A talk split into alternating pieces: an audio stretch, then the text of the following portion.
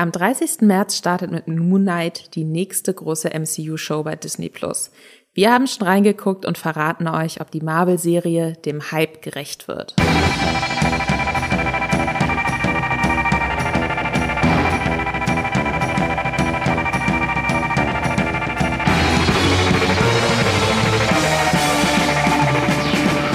Und damit herzlich willkommen bei Streamgestöber, dem Podcast von Movie Pilot, in dem wir uns mit, ich möchte sagen, einer einem großen Messer durch den Dschungel aus Serien schlagen und aus Streamingfilmen, um euch das äh, vorzustellen, was sich wirklich zu gucken lohnt.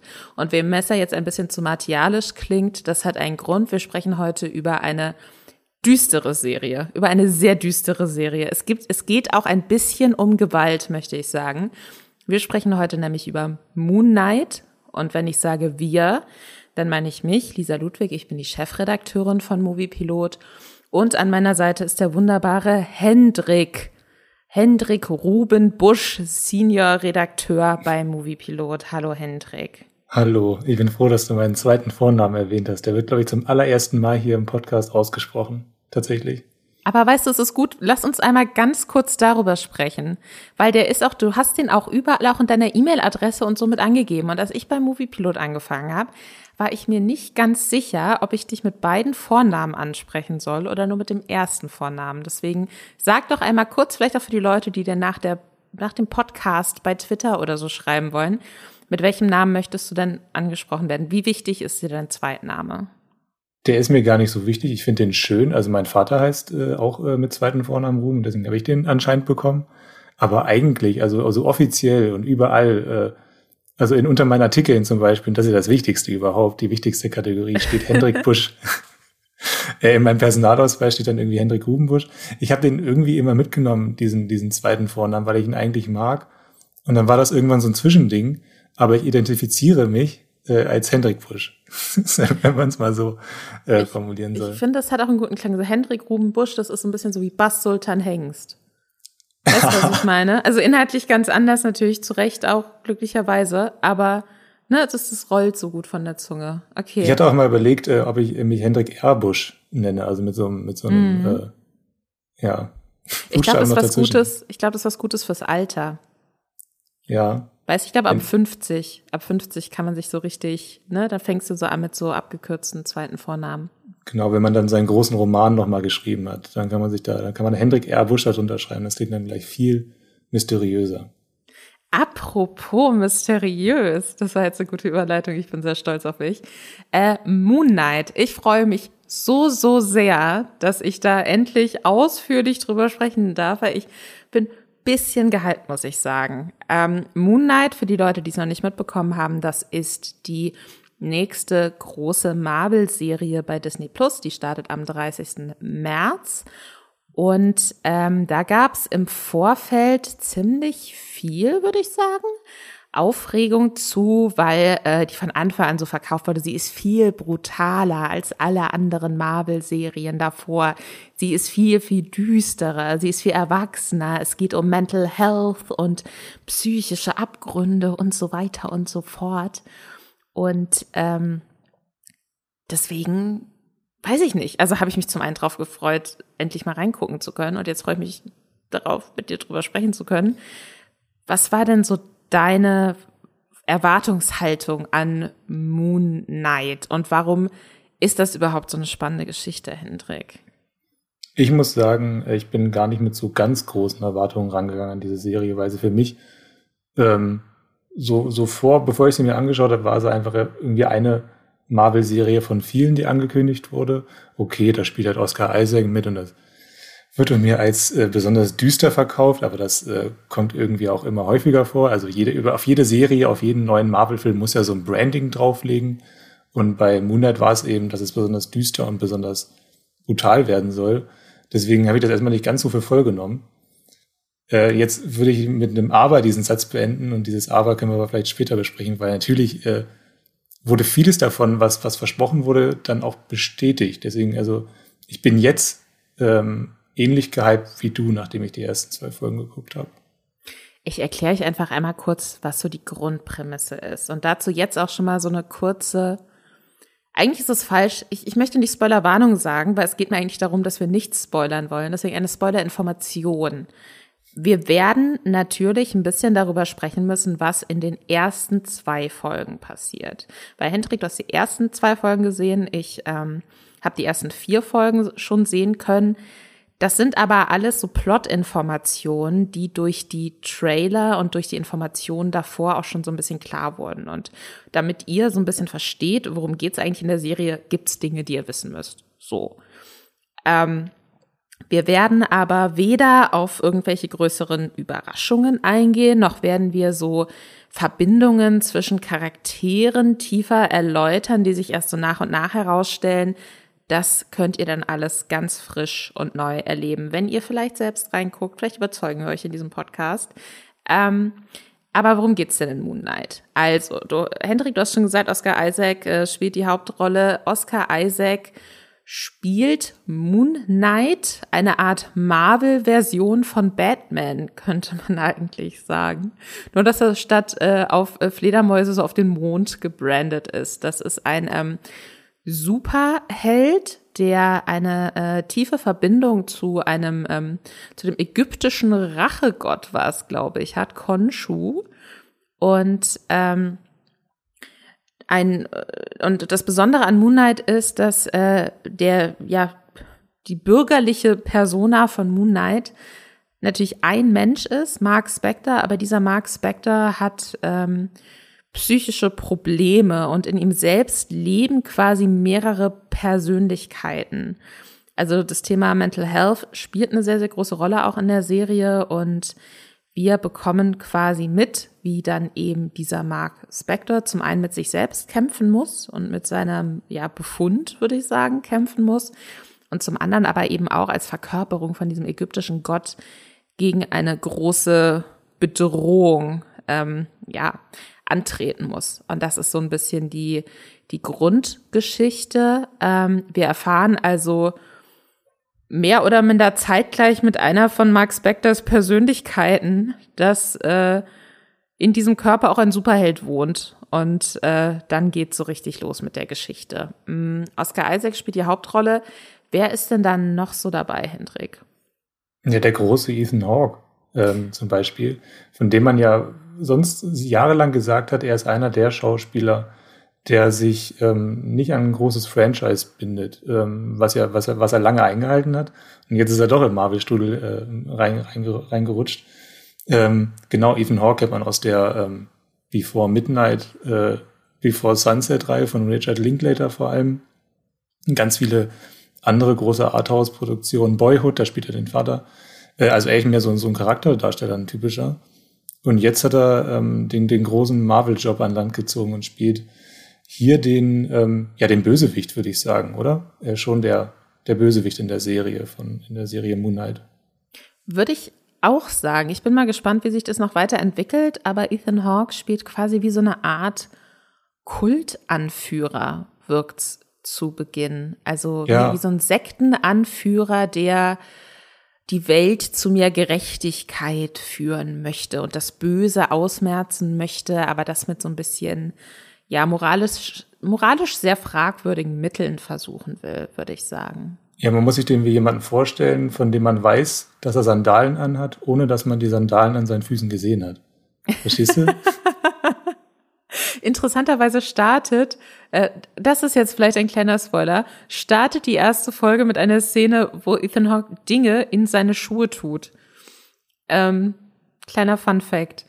Äh, ja, find, äh, Ethan Hawke äh, finde ich äh, super spannend. Man hat also direkt so zwei ja hochdekorierte Charakterdarsteller auf jeden Fall so in den ganz großen Rollen, was ich, ähm, was ja jetzt für Marvel auch nicht unbedingt äh, Standard ist. Oder bei den bisherigen Marvel-Serien, da waren natürlich Leute dabei, die man auch ansonsten schon aus dem MCU kannte, große Hollywood-Stars auch, aber so dieser Fokus auch auf so Charakterdarsteller, da kam, ich, ich glaube, da kam auch viel Hype her, weil sich das irgendwie so gefühlt auch schon ange, angefühlt, gefühlt hat es sich schon so angefühlt, äh, als äh, wäre da ein bisschen was anderes oder es wäre da ein anderer Fokus drin. Ähm, Es gibt natürlich noch mehr Personen, die bei dieser Serie mitspielen.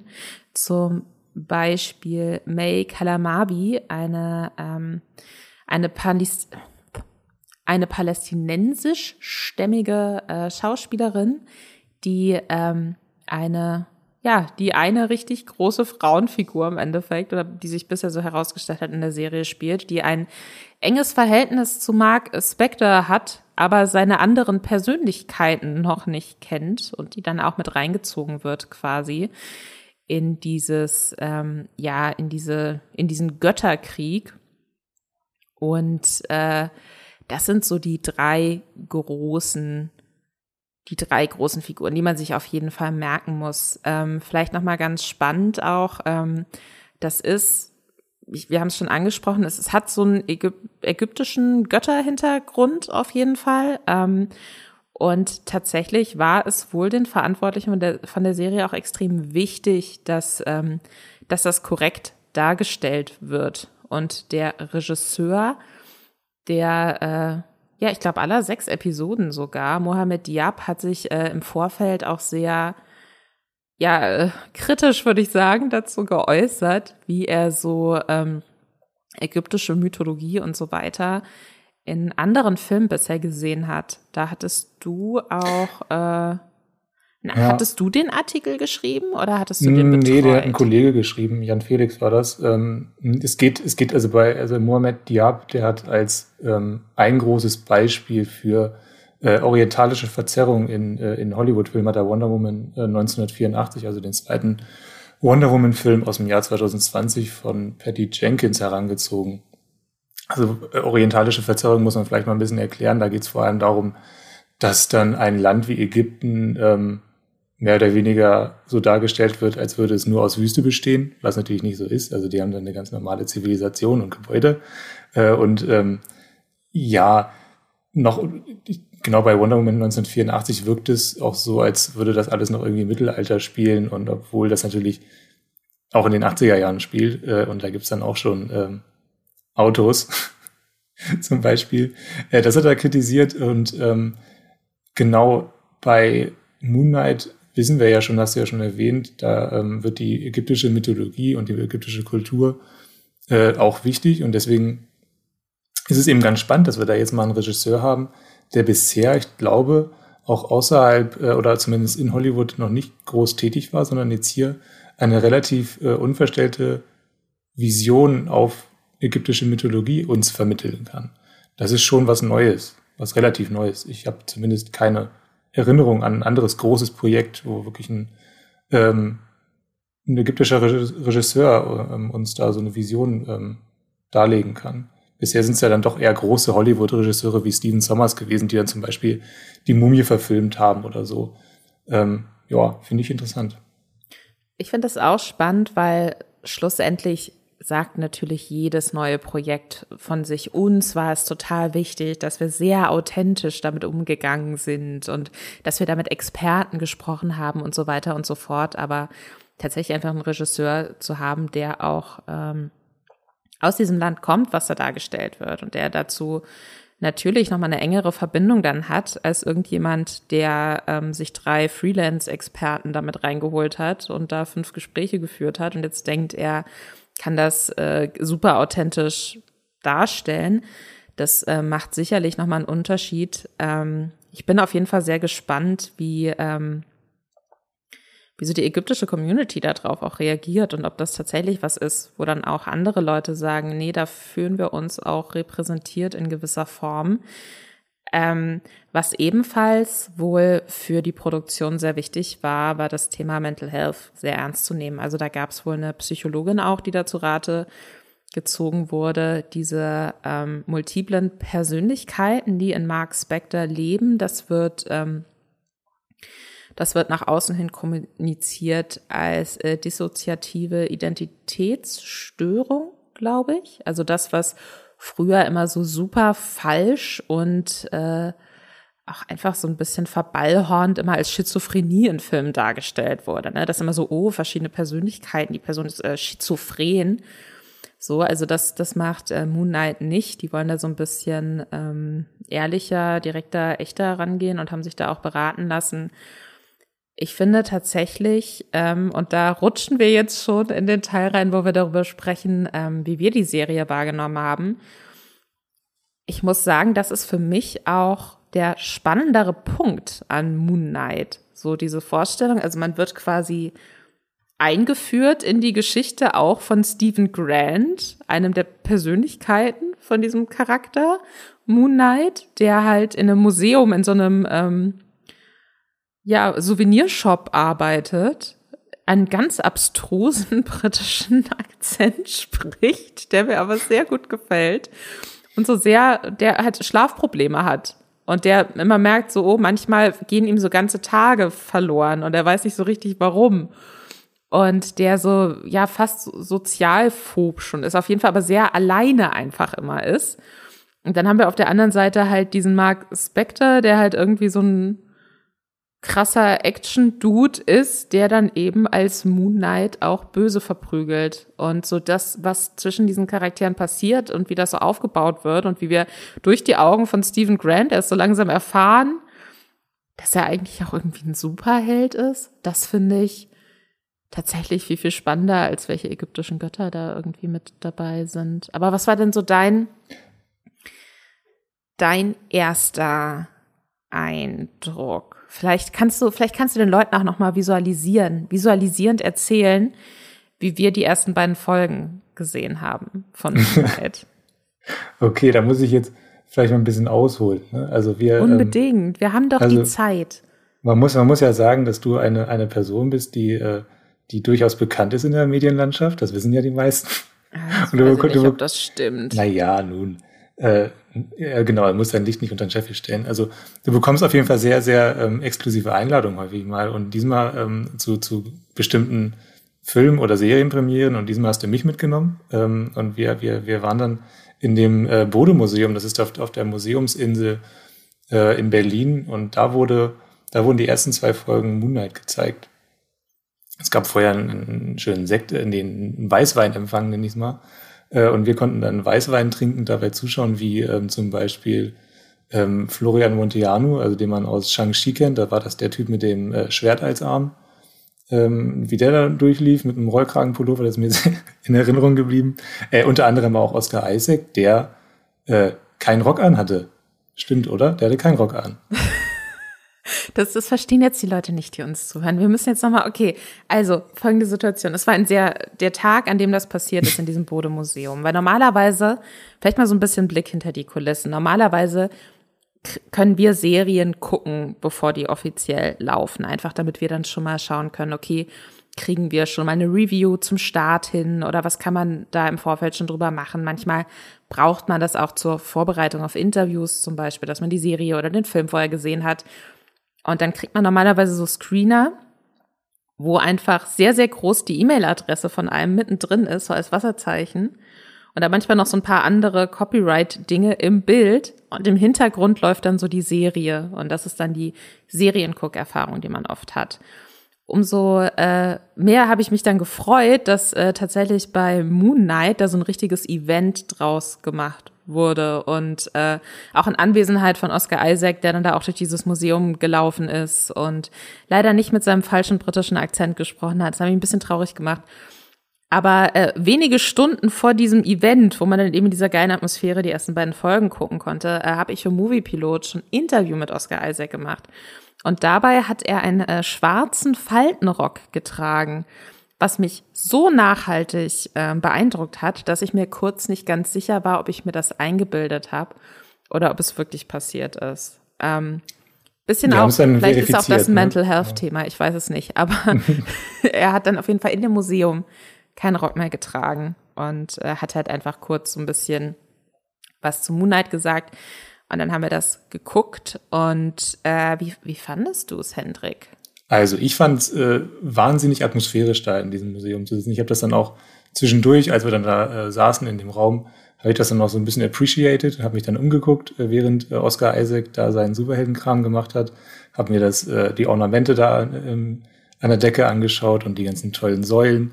Also ich habe die Atmosphäre wollte ich möglichst aufsaugen, um sie dann eben äh, mit der, mit der Serienerfahrung zu vermischen. Ich weiß nicht genau, wie das jetzt funktioniert hat.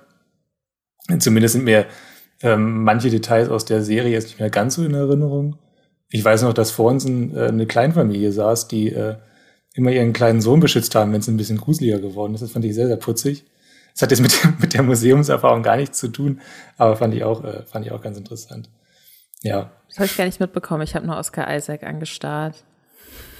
Ich habe da sehr darauf geachtet, weil das hat sich durch die, durch die äh, beide Folgen durchgezogen. Immer, immer wenn es ein bisschen lauter wurde und wenn dann irgendein Monster durch die, durch die Gänge gelaufen ist, dann hat dann irgendwie der Vater oder die Mutter das, das Kind getröstet und beschützt, als ob der irgendwie gleich rauslaufen würde ähm, äh, vor Angst. Ja, fand ich ganz interessant.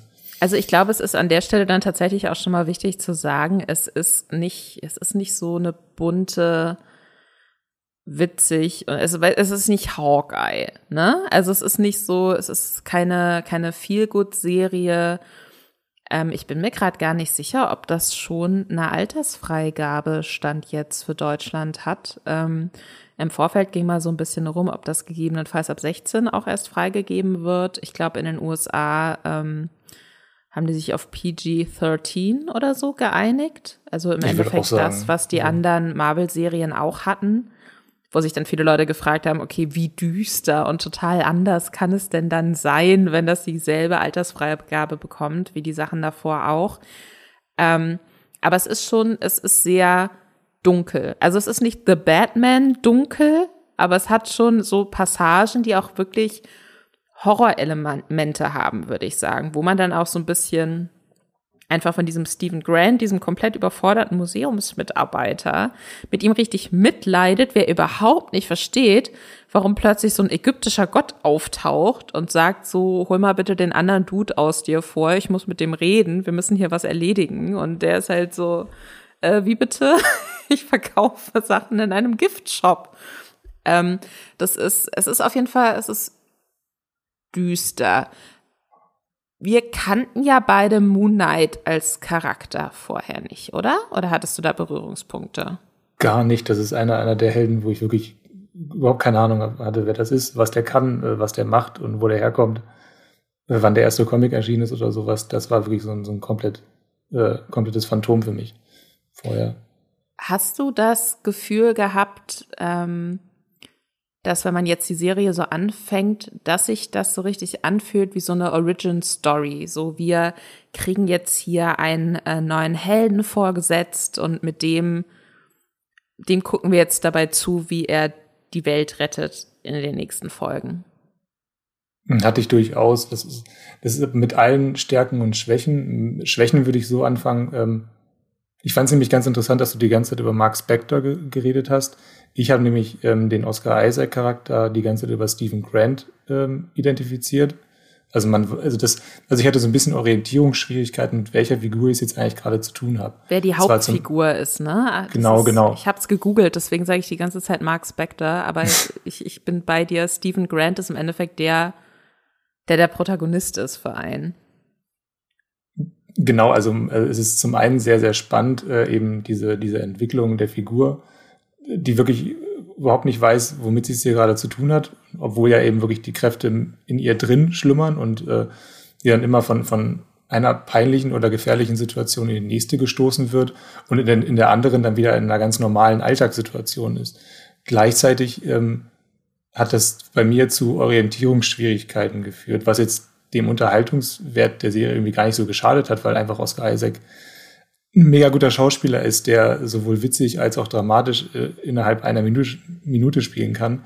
Ähm, trotzdem würde ich sagen, hatte die Serie hier so ein paar Schwächen. Äh, mir dann wirklich eine, eine, eine übersichtliche Origin-Story zu erzählen. Weil eigentlich ist es ja wirklich, es gibt kaum etwas ähm, Unterhaltsameres, als einen Superhelden dabei zuzuschauen, wie er seine Kräfte entdeckt. Deswegen sind Origin-Stories auch so ähm, beliebt ähm, da habe ich das Gefühl gehabt, dass er so ein bisschen das Potenzial davon verschenkt hat zwischendurch, äh, um dann eben möglichst ähm, äh, ja stark diesen diesen äh, ja, wie, wie heißt der Begriff dissoziative, ähm, äh, dissoziative Identitäts Identitätsstörung? Genau, um, um diesen Aspekt besonders hervorzuheben. Äh, da war so ein kleiner Widerstreit zwischen Unterhaltungswert und ja, psychologischer Untersuchung, hatte ich so das Gefühl. Ich finde, auch wenn ich jetzt irgendwas festmachen müsste, wo mich die Serie noch nicht so richtig hat, dann wäre es auch so ein bisschen der klare Faden, muss ich sagen. Weil, also was ich zum Beispiel, vielleicht können wir einmal kurz darüber reden, über die erste Folge vor allem. Weil ich muss sagen, die erste Folge ist für mich das geilste, spannendste, unterhaltsamste, gleichzeitig auch witzigste, was total absurd ist. Wir, alles, was man davor gesehen hat, war immer düster, düster, düster. Und dann gucke ich diese erste Folge und denke mir, das finde ich witziger als alles, was in Loki passiert ist, die ich auch gerne mochte, so als Marvel-Serie. Also es gibt halt wirklich, wie du schon gesagt hast, Oscar Isaac bringt da einfach verschiedenste Emotionen unfassbar krass gut rüber und, und spielt, die Serie spielt halt auch damit, dass er dieser komplett verzweifelt überforderte Typ ist, der sich denkt so, okay, Moment, warum, ich, ich dachte, ich bin einfach ins Bett gegangen und ich bin am nächsten Tag aufgewacht, aber mir fehlen irgendwie zwei Tage. Was ist passiert? Warum rufen mich plötzlich Leute auf dem Telefon an, dass ich hier gerade gefunden habe, die ich nicht kenne? Also man wird am Anfang in der ersten Folge, und das finde ich super spannend und ganz, ganz toll, ähm, man sieht nur das, was dieser Stephen Grant sieht. Du hast, wann immer dein Persönlichkeitsswitch da ist, ist, und, und das ist kein, das ist kein Spoiler, weil das nicht verrät, was da wirklich passiert. Aber das ist wichtig zu wissen, weil das so spannend ist und weil das für mich echt so ein unique selling point ist. Wenn quasi die an, andere Persönlichkeit, die man dann bisher kennengelernt hat, übernimmt dann zeigt die Serie nicht, was dann passiert, sondern wir sind erst dann wieder da, wenn Stephen Grant wieder am Ruder sitzt und irgendwo anders steht und keine Ahnung hat, wie er da hingekommen ist. Und ich finde das total spannend und das funktioniert total gut. Und natürlich kann die Serie das aber nicht nur so durchziehen, weil eben dieser Mark Spector, dieser andere Teil dieses Menschen, ähm, diese, diese Superheldenverbindung viel mehr hat. Das ist im Endeffekt der Superheld und am Schluss ist es natürlich irgendwie eine Superheldengeschichte. Deswegen wird der dann auch immer präsenter und da bin ich mir jetzt Stand jetzt noch nicht so ganz sicher, ob ich den so spannend und so super finde wie Stephen Grant. Aber ähm, das ist auf jeden Fall, das, das finde ich sehr besonders und sehr eigen und ich kann mir aber auch vorstellen, also für mich wäre das auch schlecht eine Serie, die man so nebenbei gucken kann. Ja, und da, damit unterscheidet sie sich ja schon sehr von allen anderen äh, Marvel-Serien, die zuletzt so rausgekommen sind. Ne? Also ähm, will er jetzt nicht zu sehr schon in die Vergleiche reingehen, aber zum Beispiel sowas wie Hawkeye, das konntest du ziemlich easy nebenbei gucken. Und das ist, würde ich sagen, bei ähm, Moonlight, Moonlight jetzt auch nicht so, weil, weil da wird schon viel Aufmerksamkeit abgefordert, eben gerade weil es diese ähm, diese Wechsel zwischen den Identitäten gibt. Wenn du da mal ganz kurz eben aufs Handy guckst, dann, dann, dann weißt du gar nicht, wer ähm, Stephen Grant oder Mark Spector eigentlich ist. Und äh, das ist dann, ja, so, wie ich es ja schon erwähnt habe, diese, diese Orientierungsschwierigkeiten. Ähm, ich meine, wir saßen da in einem Saal und konnten uns sehr genau auf diese, auf das Geschehen konzentrieren und trotzdem hatten wir Probleme ähm, oder waren zwischendurch mal verwirrt. Ähm, aber ich, was, was ich ganz interessant fand, war auch, dass du diesen Identitätswechsel als Unique Selling Point äh, herausgestellt. Also ich würde auch sagen, dass dieser, dieser, dieser Wechsel plus Oscar Isaac sind so die beiden großen ähm, Stärken der Serie. Und was ich dann wiederum auch interessant fand, war, dass in dem Moment, wo, da, wo wir dann Mark Spector kennenlernen, die Serie ein bisschen ja langweiliger, trockener wird. Also ich habe Stephen Grant sehr, sehr gerne zugeguckt und auch dem der Oscar Isaac-Version von Stephen Grant sehr gerne zugeschaut. Ich glaube, ich habe noch nie so, so gerne überhaupt äh, Oscar Isaac bei irgendwas zugeguckt, als eben während dieser ersten Dreiviertelstunde mhm. äh, Moon Knight, äh, weil er da wirklich alles aus sich rausholt. Ähm, und dann ist da dieser, dieser kleine Bruch drin, wo dann die Action-Szenen eben nicht mehr weggeschnitten werden, sondern wir plötzlich Action zugucken müssen. Also der üblichen, ja, etwas konservativen ähm, MCU-Action eben. Und da kommt dann so ein bisschen diese, ja, diese, diese, diese, diese Marvel-Routine kam da ganz kurz mal durch. Was, ähm, was fandest, ich, ja. Nee, sorry, sag du zu Ende. Ich hätte, ich hätte dich jetzt nur gefragt, äh, wie du die Action äh, fandest eigentlich. Ähm, dazu wollte ich jetzt tatsächlich, guck mal, wie gut wir hier ineinander greifen. Dazu wollte ich tatsächlich jetzt auch was sagen. Ähm, Ich muss sagen, ich fand auch die Action am uninteressantesten. Gleichzeitig wirkt sie für mich aber dann doch auch noch mal ein bisschen anders als das, was man jetzt so klassischerweise so als MCU-Action bezeichnet. Also es fühlt sich alles so ein bisschen ähm, echter an, ein bisschen dreckiger an, ein bisschen weniger ach, und jetzt sind sie im Weltraum und äh, hier kommen noch die Aliens vorbei und hier kommt eine riesige CGI-Explosion. Einfach weil ähm, die Story von Moon Knight auch trotz dieser ganzen Göttersache und da sehen wir dann auch verschiedenste Gottheiten, die eben jeweils auch so ein in, in anderen Menschen leben und so weiter und so fort. Das ist schon sehr mythologisch auch äh, aufgeladen und jetzt nicht super realistisch natürlich. Bis am Schluss ist immer noch eine Marvel-Serie. Aber ich finde von der Action her, das fühlt sich schon so ein bisschen James Bond-mäßiger an als jetzt Avengers, würde ich sagen. Und das, ähm, das finde ich ganz spannend. Also das ist ja auch die Art und Weise, wie Moon Knight kämpft, ist was sehr körperliches. So, der hat zwar auch so einen so einen ähm, Mond, den er quasi so schmeißen kann und es ist übermenschlich stark und alles, aber er verprügelt dann primär doch auch seine Gegner, so ein bisschen Batman-mäßig eben. Und das äh, fühlt sich irgendwie für mich schon mal geerdeter und grundlegend spannender an als das große CGI-Feuerwerk, wo die Bösen und die Guten unterschiedlich farbige Energiestrahle haben. Ähm, aber es ist schon, ich, ich finde halt eben einfach, weil Oscar Isaac aber auch in der ersten Folge so unfassbar gut ist. Und ich möchte, dass er irgendeinen Preis dafür bekommt. Ich weiß nicht, ob es irgendeinen Preis gibt, der sich dafür anbietet, aber ich möchte, dass Oscar Isaac ihn bekommt. Dass diese erste Folge ist so gut und so unterhaltsam und aber auch so tragisch, dass dann halt die eher klassischere Erzählung, wo es dann darum geht, ah, okay, das ist jetzt die eigentliche Bedrohung und das sind jetzt die Bösen. Und was wollen denn die Bösen eigentlich? Oh, und jetzt muss diese Person hier ähm, K.O. geschlagen werden. Das ist dann im direkten Vergleich erstmal ein bisschen so ein Downer, finde ich auch.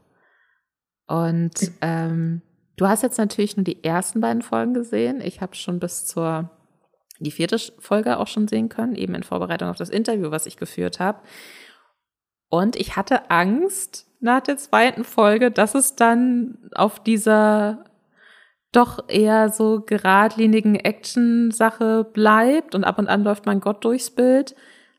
Aber dieser psychologische Aspekt und diese innere Zerrissenheit, die, ähm, die rückt dann wieder mehr in den Vordergrund. Und es gibt äh, Ende der vierten Folge so einen absoluten Mindfuck-Moment, den ich richtig, richtig krass fand und wo ich dann wieder direkt so war, so, oh Gott, ich muss unbedingt weiter gucken. Und die Vorstellung für mich ist gerade unerträglich, dass ich jetzt, weil äh, die Folge, es kommt äh, immer nur eine Folge wöchentlich. Also das ist jetzt auch nicht so wie bei, äh, ich glaube, bei Hawkeye war das so, dass sie direkt zwei Folgen gezeigt haben. Bei Loki bin ich mir gerade nicht sicher. Aber bei Moon Knight werden sie wöchentlich jeweils nur eine neue Folge zeigen. Das heißt, ich muss jetzt einen Monat warten, über einen Monat warten, bis äh, ich die fünfte Folge endlich gucken kann. Und das ist. Das wird mir gerade erst klar. Oh Gott. Ich ja. dachte auch gerade, wir, wir können das dann sehen, wenn es dann startet am 30. April, aber äh, März, äh, aber, aber das dauert ja noch lange. Eieiei. Du hast mich jetzt ja auch schon so heiß gemacht auf diesen, auf diesen Twist, dass ich den jetzt auch unbedingt sehen möchte. Eieiei. Gab's sonst noch irgendwie ich, ich rede immer vor allem gerne so über, über Inhalte oder was ich witzig fand oder so, aber es gibt natürlich auch sehr, sehr viele Menschen, die bei Serien dann auch so ein bisschen expliziter noch so auf Kamera achten oder ähm, Bildsprache, was weiß ich. Ist, ist dir da irgendwie was aufgefallen, was du noch erwähnenswert findest? Wir haben ja schon gesagt, es fühlt sich so ein bisschen weniger CGI-lastig an, bisschen unmittelbarer als jetzt die anderen äh, MCU-Serien, weniger bunt auf jeden Fall. Aber ist dir sonst noch irgendwie was aufgefallen? So jetzt, so krass gar nicht. Ich würde auch sagen, dass die, dass die Sättigung einfach, die, die Farbsättigung ganz schön ist. Also wird ja, man wird wirklich nicht mit Farben über, überworfen. Ähm, ich glaube, es gibt so ein paar interessante Kamerafahrten bei den, bei den Monster-Action-Szenen. Gibt es auch so eine Spiegelszene, die irgendwie ganz, virtuos aussieht und gleichzeitig habe ich das Gefühl gehabt, ich habe es schon ein paar Mal gesehen, so äh, wenn dann wenn dann äh, multiple Persönlichkeiten hervorgestellt werden, dann guckt eine Person in den Spiegel und sieht sich ganz häufig selber. Äh, nee, aber sonst wirkt jetzt nicht so wie eine Serie, die ähm, die großen Wert auf eine visuelle Gestaltung legt, wäre jetzt so, so mein Urteil. Weil das ist wirklich nicht das, was mir am Ende dieser zwei Folgen in Erinnerung geblieben ist. Da habe ich wirklich fast nur an Oscar Isaac gedacht. Wir alle, immer, permanent. Äh, ja, also ich finde, was ich interessant finde, ist, wir haben vorhin schon mal kurz über Horrorelemente gesprochen. Es gibt schon sehr viele Einstellungen, die ich so auf jeden Fall auch schon mal in Horrorfilmen gesehen habe. Also wenn man da, da gibt so einen ganz langen Gang, wo dann so das Licht anfängt zu flattern und dann ähm, merkt man so, wie ähm, dieser Stephen Grant jetzt gerade auch kurz vor einem Herzinfarkt ist, weil komplett unklar ist, was taucht jetzt, wenn das Licht wieder angeht, plötzlich aus den Schatten auf. Und ähm, das, das klingt jetzt sehr ausgelutscht nach Horror-Klischee, aber für mich funktioniert das ganz gut. Also das ist so eine Art auch so ein bisschen von so Anleihen, die man schon mal woanders gesehen hat, die zusammengefügt, finde ich, ganz ähm, gut funktionieren, die, die zum Teil dann eben aber auch sehr witzig aufgelöst werden, dass dann eben plötzlich tatsächlich was aus der Dunkelheit auftaucht, aber es ist nicht das, wovon wir dann alle dachten, dass es das ist, was aus der Dunkelheit auftaucht. Und das, ähm, das finde ich auf jeden Fall sehr spannend. Und was du eben erwähnt hast mit dem äh, Spiegel, dass da sich natürlich jemand dann mehrfach sieht und so, das ist tatsächlich insofern auch so ein bisschen wichtig und deswegen gibt es auch in fast jeder Szene irgendwas und da habe ich dann irgendwann drauf angefangen, auch drauf zu achten. Es gibt immer irgendwas Reflektierendes in jeder Szene, irgendwas, was spiegelt. Weil ähm, ab dem Punkt dann eben, wo, wo diesem Stephen Grant klar wird, ah, okay, ich, ich bin nicht alleine in meinem Körper, gibt es dann natürlich auch ne, diesen erwähnten Kampf, diese Auseinandersetzung zwischen den zwei Persönlichkeiten und die können eben nur miteinander kommunizieren, wenn sie sich in irgendeiner reflektierenden Oberfläche so selbst angucken können. Und ich finde, damit wird auch so ein bisschen damit wird ganz interessant auch gespielt. Ich finde, ich habe echt irgendwann angefangen, so wann immer man in so einer neuen Räumlichkeit war oder dann auch in so Action-Szenen, dass ich mir immer dachte so, okay, aber wenn er jetzt den Input von dieser anderen Person braucht, wo könnte er sich spiegeln? In dem Messer vielleicht? Vielleicht ist er da hinten in der eingeschlagenen Scheibe, so das, ähm, das fand ich schon ganz spannend. Aber ja, es ist jetzt nicht, nicht groß verspielt. Es hat jetzt nichts ganz Besonderes optisch, würde ich sagen.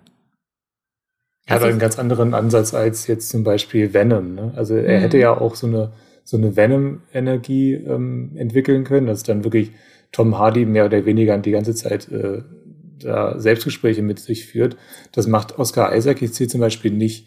Also da versuchen sie schon, das filmisch zu lösen. Also da, da, da ist dann schon ein anderer Ansatz da. Also da geht's dann eher so Richtung hier ähm, diese berühmte Gollum-Szene aus Herr der Ringe zum Beispiel. Da mhm. redet er ja auch über, über reflektierende Oberflächen mit seiner anderen Persönlichkeit. Ja, aber das ist, das ist wirklich nichts Virtuoses da drin. Ähm, trotzdem das finde so ich hart. Das klingt jetzt, das klingt, als wäre es irgendwie so. Und wahrscheinlich haben sie alles mit Holz aufgenommen. Ähm, also jetzt ja. nichts super speziell cineastisch ausgefuchstes. Meinst du das? Vielleicht, äh, ja. Ja, ich unterschreibe das mal so. Wir haben jetzt natürlich sehr viel darüber gesprochen, was so unsere Cook-Erfahrung bisher war. Ähm, vielleicht macht Sinn, wenn wir jetzt einfach noch mal so ein bisschen drauf schauen, wie schlägt sich denn Moon Knight im Vergleich zu anderen bisherigen Marvel-Serien? Weil ich kenne sehr, sehr viele Leute, von denen ich glaube, dass die Moon Knight richtig geil finden könnten, wo ich aber weiß, wenn ich sage, hier die neue Marvel-Serie, dann machen die komplett dicht, weil da haben die keinen Bock drauf. Und ähm, hast du denn das Gefühl, dass das so in Anführungszeichen typisches Marvel-Ding ist, was dann eben auch auf eine ganz bestimmte Marvel-Fan-Zielgruppe zugeschnitten ist? Oder kann das auch für sich alleine stehen? Ja, ich glaube, wir müssen da vielleicht jetzt mal trennen, was ist eigentlich, was ist eigentlich eine typische Marvel-Serie oder Guter was ist Punkt. ein typischer Marvel-Film, ne? Weil die Marvel-Serien existieren jetzt ja in dieser Form, wie wir sie kennen, äh, erst seit etwas über einem Jahr. Da ging das mit WandaVision los bei Disney Plus. Und vorher gab es halt diese ähm, Marvel-Netflix-Serien Jessica Jones und ähm, Luke Cage und so weiter. Ähm, und da würde ich, also wenn, wenn das jetzt so, äh, so auf so einem Schaubild wäre, dann würde ich da den, den, den Regler, äh, auf dem Moonlight steht, würde ich dann eher nach rechts schieben zu Jessica Jones und ähm, Luke Cage und weniger zu, sagen wir mal, Hawkeye und so weiter. Ähm, weil Moonlight wirklich deutlich ein eigenständiger ist als alle ähm, Disney Plus Marvel Serien vorher. Hm. Ähm, wenn ich jetzt diese Serie jemandem gezeigt hätte, ähm, ohne dass diese Person vorher irgendwas über diese Serie weiß, hätte ich mir sogar vorstellen können, dass sie gar nicht sagen könnte, ist das jetzt wirklich eine Marvel-Serie? Oder könnte das auch irgendwas ganz anderes sein, einfach irgendeine Superhelden-Serie? Das wäre in dem Moment gar nicht wichtig gewesen. Also ich, die, diese Serie hätte ich auch äh, meiner Mutter zeigen können, die noch nie vorher einen Marvel-Film geguckt hat oder so. Und sie würde das verstehen. Und sie hätte da wahrscheinlich auch Spaß dran gehabt. Ähm, das fand ich schon sehr interessant. Das war erfrischend, tatsächlich. Fand ich auch. Ich, also ich muss sagen, ich habe in letzter Zeit ähm, relativ viel auch ältere MCU-Filme nochmal geguckt, weil ne, wir wissen alles, passieren gerade wieder furchtbare Dinge in der ganzen Welt und die Negativschlagzeilen häufen sich und so weiter und so fort. Und da finde ich es für mich manchmal schön, dann irgendwie sowas zu gucken, wo ich mir relativ sicher bin, dass selbst wenn ich den Film nicht gesehen habe, dass ich weiß, was passiert. Also zum einen, weil jede Figur in einem MCU-Film dann später im Zweifelsfall nochmal irgendwann auftaucht, weil ich den MCU-Film danach gesehen habe. Und dass die Person aufgetaucht, dann weiß ich, dass zumindest nichts unfassbar Dramatisches jetzt passieren kann. Aber man hat ja immer dann doch einen relativ ähnlichen Aufbau oder so eine ähnlich schmeckende Mischung, sage ich jetzt mal, aus verschiedenen Bestandteilen von wegen Action-Szenen sind knallig und bunt und schnell, aber es bleibt immer noch genug Zeit für einen dummen Witz. So, das ist ja ein bisschen so diese, ja, diese, diese Marvel-Mischung im Endeffekt, äh, die, die ich auch ne, gerne mag. So ist es gar nicht.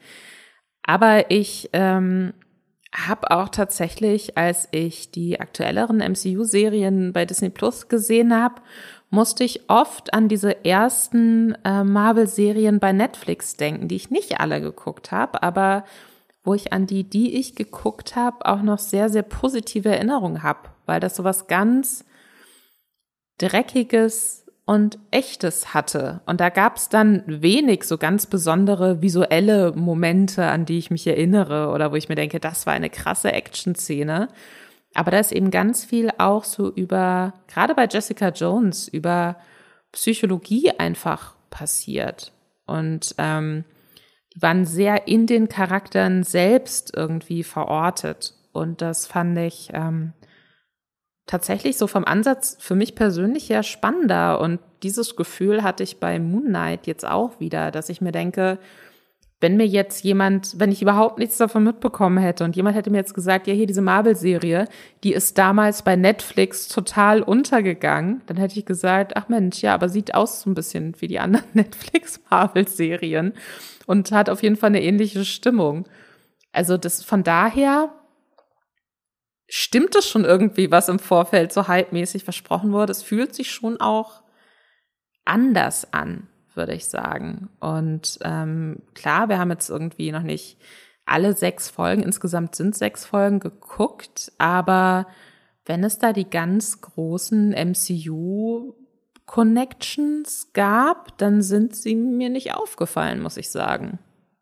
Und da ist es ja interessant, dass ähm, Moonlight die, ähm, ich hoffe, ich irre mich jetzt nicht, die erste MCU-Serie ist, die nach Hawkeye erschienen ist. Und Hawkeye war, ich weiß nicht, ob du Hawkeye geguckt hast, Hawkeye war ja wirklich das. drei Folgen nur. Ja, äh, besser so, leider. Es ist leider besser so, dass es nicht weitergeguckt hat.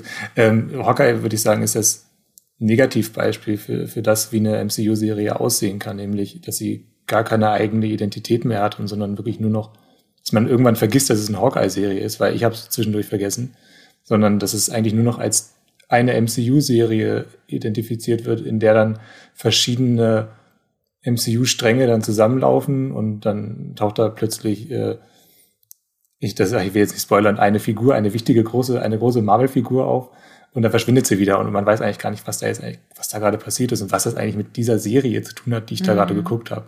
Also die ähm, Cameos äh, und, und Referenzen an andere Serien sind wichtiger als ein, ein, eine, eine ja, durchgehende Geschichte. Und das ist, da ist jetzt wirklich Moonlight das absolute Extrembeispiel wieder. Also das ist schon, das ist schon interessant, diese, dieser, dieser Cut, der jetzt da stattgefunden hat, als ob ähm, ja uns Marvel oder mir Marvel da irgendwie auch nochmal so einen Anker zuwerfen wollte und hier, hier, hier, lauf nicht weg. Wir haben noch andere Marvel-Serien im Angebot, die sind nicht so wie Hawkeye. Ähm, das ist schon eine interessante Entscheidung. Ich habe mich jetzt äh, im Vorfeld nicht so super tief in die Comic-Historie von Moon Knight eingearbeitet, hatte da aber auch äh, auf jeden Fall mitbekommen, dass es in den Comic-Vorlagen auch durchaus enge Verbindungen zu den Avengers und so gibt. Und ich muss sagen, meine, also weiß ich nicht, Sorge, weil vielleicht wird es ja trotzdem geil, aber ich dachte mir dann so, oh Gott, was, wenn sie jetzt diese Origin-Serie machen, um ihn als Charakter zu etablieren und dann endet das am Schluss darauf, dass irgendwie, keine Ahnung, es war, glaube ich, auch so ein Gerücht, dass, äh, dass Bruce Banner irgendwie da auch eine Rolle spielt und auftaucht und ihn da, äh, und ihn damit reinholt bei den Avengers und dass das dann, dass er dann so Teil dieses MCUs ist, was ähm, komplett selbstreferenziell eigentlich nur noch sich um sich selbst dreht und wo in jedem Film immer mindestens noch fünf andere Figuren auftauchen müssen, die dann auch wieder viel Platz einnehmen und so ein bisschen das Licht wegnehmen von diesem eigentlich spannenden Charakter, wegen dem man dann den Film oder die Serie gucken möchte. Das ist für mich gerade noch so ein bisschen eine Sorge. Ich muss aber sagen, dass ich, dass ich jetzt, also Stand jetzt nach vier Folgen für mich auch nicht sehen würde, wie das organisch dann doch auf diesen ausgetrampelten MCU-Weg, ne? No offense. So, wie gesagt, ich, ich finde es auch manchmal unterhaltsam, ich, ich gucke es auch gerne. Aber ich, ich kann mir nicht vorstellen, wie das so mit einge wie das mit auf diesen Weg gedrückt wird. Ich habe das, es fühlt sich sehr eigenständig an. Naja, gibt es nicht auch in Eternals eine Museumsmitarbeiterin? Oh mein Gott. Also, oh ja, nein. Oh nein. Eternals habe ich, ich immer noch nicht geguckt. Ich habe auch einfach keinen Bock. Muss ich sagen, ich habe wirklich ja. einfach keinen Bock. Gibt's auch bei Disney Plus, kann man gucken. Ähm, ja, aber nee, aber das Interessante an Eternals ist ja auch, dass äh, das auch als so ein Film hingestellt wurde, der gar keine großen MCU-Verbindungen hat. Also da sprechen sie dann schon mal über die Avengers und so weiter. Aber ähm, ist trotzdem ein recht eigenständiger Film. Also wahrscheinlich ist er sogar Moon Knight viel näher an, an Eternals, also vom, vom, also vom Mindset her, als äh, an, an Hawkeye zum Beispiel. Vielleicht, ja, doch. Also was sie, was sie gemeinsam haben, ist das Museumssetting zwischendurch mal. Also wenn, da, da würde ich mich nicht wundern, wenn da ein ähm, gewisser Charakter vielleicht nochmal, ach nee, ich will jetzt nicht spoilern, tatsächlich. Geht zu weit. Aber vielleicht, warte, ich mache jetzt einen ganz gewagten Vergleich. Ich weiß nicht, ob es aufgeht. Ich habe das, ich habe Angst, dass es jetzt dumm klingt. Aber so gefühlt, so, so Moon Knight, wie er sich jetzt für mich in der Serie darstellt, wäre eher so der Batman von Robert Pattinson für mich, so ein bisschen. So von dieser Eigenständigkeit und es ist düster und alles, während so der Moon Knight, vor dem ich Angst habe, der Ben Affleck Batman wäre, der dann Teil eines größeren Teams wird und äh, dann da noch immer mal wieder neu auftaucht, aber selbst als eigener Charakter eigentlich gar nicht so für sich steht. Vielleicht wird er so ein ähm, MCU-Charakter wie Ant-Man oder so. Also oh. der ja schon irgendwie, oh. schon irgendwie, also jetzt nichts gegen Ant-Man, wirklich nicht. Ich mag Ant-Man total gerne. Aber äh, was, ich, was ich an ihm gerne mag, ist auch einfach, dass er ein Avengers-Außenseiter ist. Also er wird ja eigentlich nur rangezogen, äh, wenn die irgendwie gar nicht mehr weiter wissen. Ja, das stimmt. Und ähm, das könnte ich mir bei Moonlight auch vorstellen, weil er auch so, so, so, so ein Eigenbrötler ist vielleicht, äh, der dann irgendwie mal dazukommt und dann darf er mal ein paar Leute verprügeln mit seinen, keine Ahnung, was er für Kräfte hat, ehrlich gesagt. Er einfach, kann Sterne werfen. Nicht, es ist äh, nicht, genau, er ist einfach stärker. Es ist so, so Batman ja. stärker. Genau. Also dann ich glaube, die, die holen ihn vielleicht mal dazu, hoffentlich nicht. Äh, ich glaube, die haben ein gutes Team, die Avengers. Also die kommen vielleicht auch ganz gut ohne Moonlight, klar. Ich habe gerade so die Horrorvorstellung. Kennst du dieses äh, Somehow Palpatine Return Meme? Nee, erzähl aus, mal. aus Star Wars. Äh, ich, ich, ich stecke im Thema Star Wars nicht so tief drin, aber da spielt ja äh, Oscar Isaac diesen ähm, Piloten Poe. Und Ja. in einer der äh, neueren Star Wars-Filme gibt's diese Szene, wo halt dieser böse Imperator Palpatine. Ich google jetzt parallel, ob der wirklich so heißt. Oh mein Gott, alles wird jetzt sehr Der peinlich, so. aber wir lassen es im Podcast drin. Palpatine, ganz genau, ich hatte recht. So, der, der taucht dann halt wieder auf, obwohl er ja eigentlich schon tot war. Und dann gibt es diese Szene, ähm, die so als Meme dazu geworden ist, so dass niemand sich angeblich tiefergreifend Gedanken dazu gemacht hat, wie das sein kann. Wo dann äh, Oscar Isaac als Poe einfach nur so sagt, somehow Palpatine has returned. Und alle nicken dann so, okay, gut, dann ist das jetzt wohl passiert. Und ich musste mir jetzt, und es wird auch nicht genauer erklärt, warum der dann returned ist. Ja, Ähm, es, ist, es ist genau so, genau so ist es. Das ist, das ist das große Problem von Star Wars 9. Und so stelle ich mir, dann, das war gerade meine Horrorvorstellung von, keine Ahnung, dann in Avengers 15 taucht Oscar Isaac als Moon Knight auf und sagt, somehow Thanos has returned. Oh Gott. Nein, aber wir wollen jetzt nicht, das, das sind Horrorvisionen, die wir jetzt hier auspacken. Eigentlich sind wir doch beide der Meinung, eigentlich ist es geil. Eigentlich ist die Serie so bisher, ne, hat, hat Längen, hat Schwächen, aber auf jeden Fall so interessanter als das meiste, was wir jetzt so Ja. in den anderen MCU-Serien gesehen haben bei Disney Plus. Ja, das war jetzt typisch Movie-Pilot, dass wir ähm, direkt äh, bei, einer, bei einer Serie, die keine Avengers- oder Marvel-Verbindungen hat, dass wir da erstmal nach Verbindungen zu Marvel suchen müssen. Wir sind Journalisten, das ist unser Job. Genau. Nein, aber es ist ja auch offiziell, die Serie ist offiziell Teil des MCUs. Sie hätten ja auch sagen Ja. können, nee, das ist ne, Marvel, aber spielt da nicht mit rein. Aber es wurde explizit gesagt, es ist Teil des MCUs und deswegen ähm, halten die sich da sicherlich die Optionen offen, wie sie damit weiter verfahren. Ich bin mir nicht ganz sicher, ob Oscar Isaac da Bock drauf hat, muss ich sagen. Der hat so viele Projekte, ne? Also der hat so viel vor in seinem Leben. Ja, und ich Ja. habe auch nicht, also ich hatte das Gefühl, auch, auch in einem Interview, was ich mit ihm geführt habe, dass er das halt vor allem spannend fand, dass, ähm, dass es da dann doch eher auf so einer Charakterebene interessant wird. Und das wäre für mich so das komplette Gegenteil von, okay, du bist jetzt Teil des MCUs und wir machen wahrscheinlich keinen eigenen Marvel-Film, weil wir haben ja schon die Serie. Die Origin Story ist schon erzählt, aber äh, hier, du darfst manchmal bei den Avengers im Hintergrund auftauchen. Das sehe ich nicht so. Also da wüsste ich nicht, warum Oscar Isaac da Bock drauf haben sollte, muss ich sagen.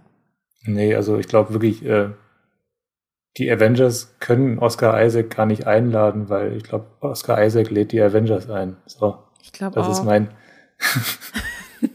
Ich hoffe, wir werden dann auch, wir werden dann auch eingeladen, trinken dann wieder Weißwein. Das wird schön.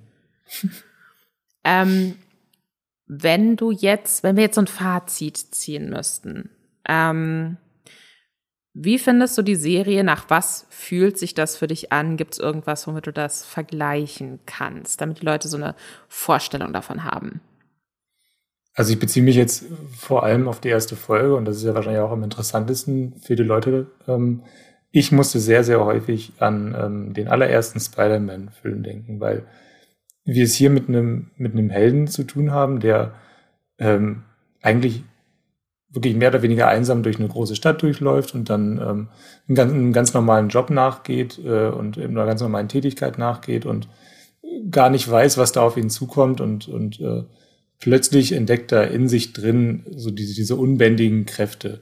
Und ähm, das ist alles so simpel, so einfach gehalten, ähm, wie damals eben bei dem allerersten Spider-Man-Film mit Tobey Maguire. Es ist extrem charmant erzählt, er ist sehr, sehr flüssig ähm, und ja, ich glaube, das ist, das ist fast schon der, der, der, äh, ja, der würd- würdevollste Vergleich, den ich irgendwie ziehen kann zu, zu einer, zu einer, zu einer Marvel-Serie oder zu einem Marvel-Film, weil ähm, eine bessere Origin-Story habe ich seit, äh, habe ich eigentlich seit, seit Spider-Man 1 gar nicht mehr gesehen. Deswegen, also, es ist nur ein Gefühl, ich kann es an gar nicht so vielen Dingen festmachen, ähm, aber einfach diese, diese, diese Einfachkeit, äh, diese Einfachheit, mit der diese Origin-Story erzählt wird. Ähm, doch, ja, Spider-Man 1.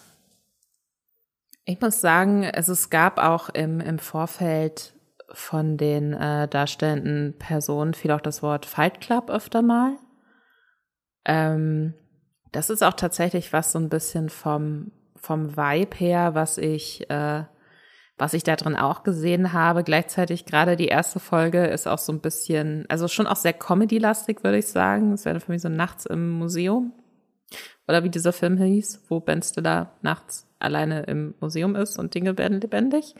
So eine Mischung aus Nachts im Museum und, und, und Fight Club so gefühlt, aber halt auf einer unfassbar hohen Ebene. Und es ist einfach, es ist halt wirklich ich, ich war davor schon Oscar Isaac-Fan, aber ich finde, man guckt diese Serie und es hat mich komplett weggeblasen, was das für ein krasser Schauspieler ist. Und dass das in einer Marvel-Serie deutlich wird, finde ich, unterstreicht, finde ich, für mich nochmal, wie krass er ist, so. Weil das jetzt nicht unbedingt die Art von Serien sind, müssen sie auch nicht sein, aber sind nicht unbedingt die Art von Serien, wo so einzelne Schauspieler so unfassbar herausstechen, weil die dann so unfassbar, so eine unfassbar krasse Aufgabe haben oder so unfassbare emotionale Tiefen darstellen müssen. Und ähm, deswegen, ich, äh, ich finde es ganz toll. Und, und ich weiß nicht, was ich jetzt in den kommenden Wochen machen soll, wenn ich darauf warte, dass Folge 5 dann endlich kommt. Aber ich würde sagen, um unsere Frage vom Anfang zu beantworten, ich würde sagen, der Hype ist gerechtfertigt. Ich war aber trotzdem überrascht, dass die Serie nochmal ganz anders ist, als sie vorher verkauft wurde, nämlich eben nicht nur düster und, äh, und, und dramatisch und brutal, sondern einfach auch unfassbar witzig und unterhaltsam.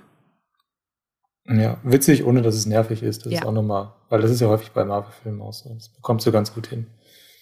Diesen wir haben in den letzten Wochen natürlich nicht nur, waren wir nicht nur bei Screening-Events zu Moon Knight, sondern wir haben auch äh, beide tatsächlich, unabhängig voneinander, ähm, eine andere Serie so ein bisschen durchgesuchtet, die wir sehr, sehr gut finden und die wir euch jetzt nochmal ans Herz legen wollen. Und zwar ist es Severance bei Apple TV Plus.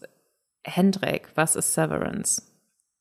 Ja, es geht um ähm, ein, ein ein Arbeitsmodell, was irgendwo in der nahen Zukunft ähm, ja, sich, sich etabliert hat. Also da werden ähm, Menschen, äh, wie, wie erklärt man das am besten? Genau, also die, die, das Arbeits-Ich wird vom, vom privaten Ich getrennt. Das heißt, wenn ich ähm, äh, mich auf, morgens auf den Weg mache zur Arbeit, dann bin ich äh, Hendrik Ruben Busch und ähm, habe dann meine ganz normalen Alltagserinnerungen. Und wenn ich dann in äh, die, die Bürotür ähm, öffne, dann bin ich äh, Hendrik Rubenbusch, äh, der, der, der Arbeitsmensch habe dann nur noch meine Arbeitserinnerung. Das Hendrik heißt, Busch bist du dann. Dann bist du nur noch Ja, ja genau, da bin ich. Richtig. ähm, genau, und dann hast du da zwei verschiedene Identitäten im, selben Menschen. Witzig, das ist ja eine, wie bei Moon Knight. Mhm. Ähm, genau. Äh, und ja, das alles findet statt in einem großen Unternehmen, einem sehr mächtigen Unternehmen und äh, wir, wir beobachten dann verschiedene Figuren, ähm, wie sie ja die das große Rätsel ihres Arbeitsplatzes ähm, erforschen und die da rumlaufen, ja fast wie Kinder, weil sie eben keine Erfahrung haben, weil sie einfach nur äh, und keine richtige Vergangenheit haben, weil sie einfach nur äh, das Arbeits-Ich sind. Äh, und äh, ja, das ist alles wahnsinnig verstörend, weil, weil ich immer, immer wieder, mir tun diese Figuren, die, die, die Arbeitsfiguren furchtbar leid jedes Mal, weil sie, weil, weil die so, so wahnsinnig naiv sind. Ähm, es ist ja ein, ein, eine, eine verstörende Serie und gleichzeitig auch sehr unterhaltsam. Ich weiß nicht, was, was gefällt dir am besten an Severance? Das ist für mich so eine typische Serie, wo man halt, äh, da kommt auch wöchentlich eine neue Folge bei Apple TV Plus, wo man direkt, nachdem man die jeweils aktuellste Folge gesehen hat, bei Reddit abhängen kann und sich die ganzen Theorien von den Leuten durchlesen kann, weil äh, wie du es beschreibst, dass es so wie so Kinder sind und irgendwie sie wissen gar nichts. Das trifft es ganz gut, weil es komplett unklar ist, was diese Firma eigentlich will. Da wird fast mit so einem religiösen Eifer, gibt's halt bestimmte Regeln, die jeder, denen sich jeder unterwerfen muss. Und da gibt's ganz viele verschiedene Abteilungen, die aber auch überhaupt nicht ineinander greifen. Und ähm, von Folge zu Folge ja, tauchen da mehr so Ungereimtheiten auch auf. Dann ähm, gibt es einen Mitarbeiter, der irgendwie ausgestiegen ist, quasi aus diesem Severance-Programm. Das heißt, der nicht mehr für diese Firma arbeitet und der dann aber auch so Flashbacks bekommt und sich nicht ganz, und ne, man bekommt so den Eindruck, es gibt irgendeine größere Verschwörung, irgendwas läuft richtig, richtig falsch in diesem Unternehmen. Und ähm, das ist unfassbar spannend erzählt. Ich glaube, das ist für mich jetzt bisher die, ich, ich bin mal noch gespannt, wie es bei Moonlight weitergeht, deswegen würde ich mir das jetzt noch offen halten, aber jetzt so Stand jetzt, gerade die spannendste neue Serie 2022. Äh, also echt so, so Sci-Fi-Elemente, so ein bisschen Drama, ganz krass tief schürfend, auch so wirklich so traurige Szenen. Ähm, ganz, ganz toll. Kann ich, kann ich jedem nur ans, ähm, ans Herz legen, muss ich sagen.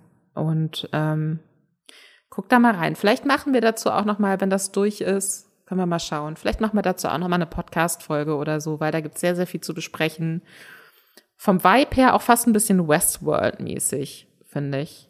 Stellen ich musste erst jetzt, während du darüber gesprochen hast, musste ich jetzt zum ersten Mal an Westworld tatsächlich auch denken, aber du hast vollkommen recht, ja. Also guckt das auf jeden Fall. Ähm, Haben wir schon erwähnt, wo das läuft? Bei Apple TV Plus, ich habe es zweimal gesagt. Okay, gut. Zweimal gut. sogar. Ähm, die, die Serienheimat auch von Ted Lasso, einem anderen Favoriten in der Moviepilot-Redaktion. Ähm, damit sind wir dann auch schon äh, am Ende dieser wunderbaren Podcast-Folge. Ähm, hiermit möchten wir uns bei allen Fans und HörerInnen bedanken, weil ohne euch äh, wird es gar keinen Sinn machen, dass wir das hier wöchentlich aufnehmen. Und äh, demzufolge freuen wir uns natürlich wahnsinnig, wenn ihr unseren Podcast abonniert. Das hilft uns nämlich sehr. Das äh, könnt ihr zum Beispiel bei Spotify machen, bei Apple Podcasts, bei Podcast Addict und so weiter und so fort. Ähm, aktiviert da gern auch die Benachrichtigung für neue Folgen, dann verpasst ihr nicht, wenn was Neues passiert. Ansonsten ähm, posten wir die jeweils neuesten Folgen aber auch auf moviepilot.de, dann gibt's dann jeweils einen eigenen Artikel zu. Das heißt, wenn ihr regelmäßig auf moviepilot.de vorbeiguckt, dann verpasst ihr sowieso gar nichts. Ähm, ihr könnt den Podcast auch sehr, sehr gerne bewerten. Das geht zum Beispiel bei iTunes und Podcast Addict. Da könnt ihr dann auch Kommentare hinterlassen und uns sagen, was euch gefällt, was euch nicht so gut gefällt, worüber ihr gerne mal eine Folge hören würdet. Ähm, außerdem gibt's bei Spotify seit noch nicht allzu langer Zeit die Option, uns Sterne zu geben. Und äh, wenn ihr uns mögt, dann gebt uns doch gerne fünf Sterne. Das würde uns freuen. Feedback, Verbesserungswünsche und Sprachnachrichten. Falls ihr eine Meinung habt, die ihr unbedingt teilen wollt und Lust habt, hier im Podcast aufzutauchen, könnt ihr uns an podcast.moviepilot.de schicken. Und ihr könnt uns auch auf Twitter folgen und zwar unter Streamgestöber mit OE. Das ist unser Twitter-Handle. Äh, wir sind natürlich auch bei Twitter, wie jede Musikjournalist, musikjournalistische auch, ach, ich bin so, ich, denke die ganze Zeit an Oscar Isaac, dann ist in meinem Kopf so der Sprung gekommen von Moment, hat Oscar Isaac nicht auch mal in einer Band gespielt und jetzt glaube ich, ich bin Musikjournalistin. Das ist der Wahnsinn. Wie jede filmjournalistische Person, die sich ernst nimmt, sind natürlich auch wir bei Twitter, Hendrik. Wo finden dich die Leute bei Twitter? Äh, unter Hendrik Busch, also ohne Ruben äh, und ähm, äh, Hokkaido-Kürbis ist mein Handle äh, auch. Äh, ja, genau, bei Twitter. Und äh, unter Hendrik Busch schreibt Hendrik Rubenbusch auch bei moviepilot.de, wenn ihr seine guten Artikel lesen wollt. Ihr findet mich bei Twitter unter Anti-Alles-Lisa und unter Lisa Ludwig als Autorin auch bei moviepilot.de. Ähm, wir hatten, weil es ja jetzt in dieser Folge auch äh, immer mal ein bisschen um äh, generelle MCU-Serien ging und auch kurz um Star Wars. Wir hatten vor kurzem eine Folge, wo sich zwei Kollegen von uns darüber unterhalten haben, wer denn bei Disney Plus, welches riesige Franchise denn bei Disney Plus eigentlich die besseren Serien hat, Star Wars oder Marvel. Diese Folge könnt ihr euch äh, gerne direkt jetzt im Anschluss anhören.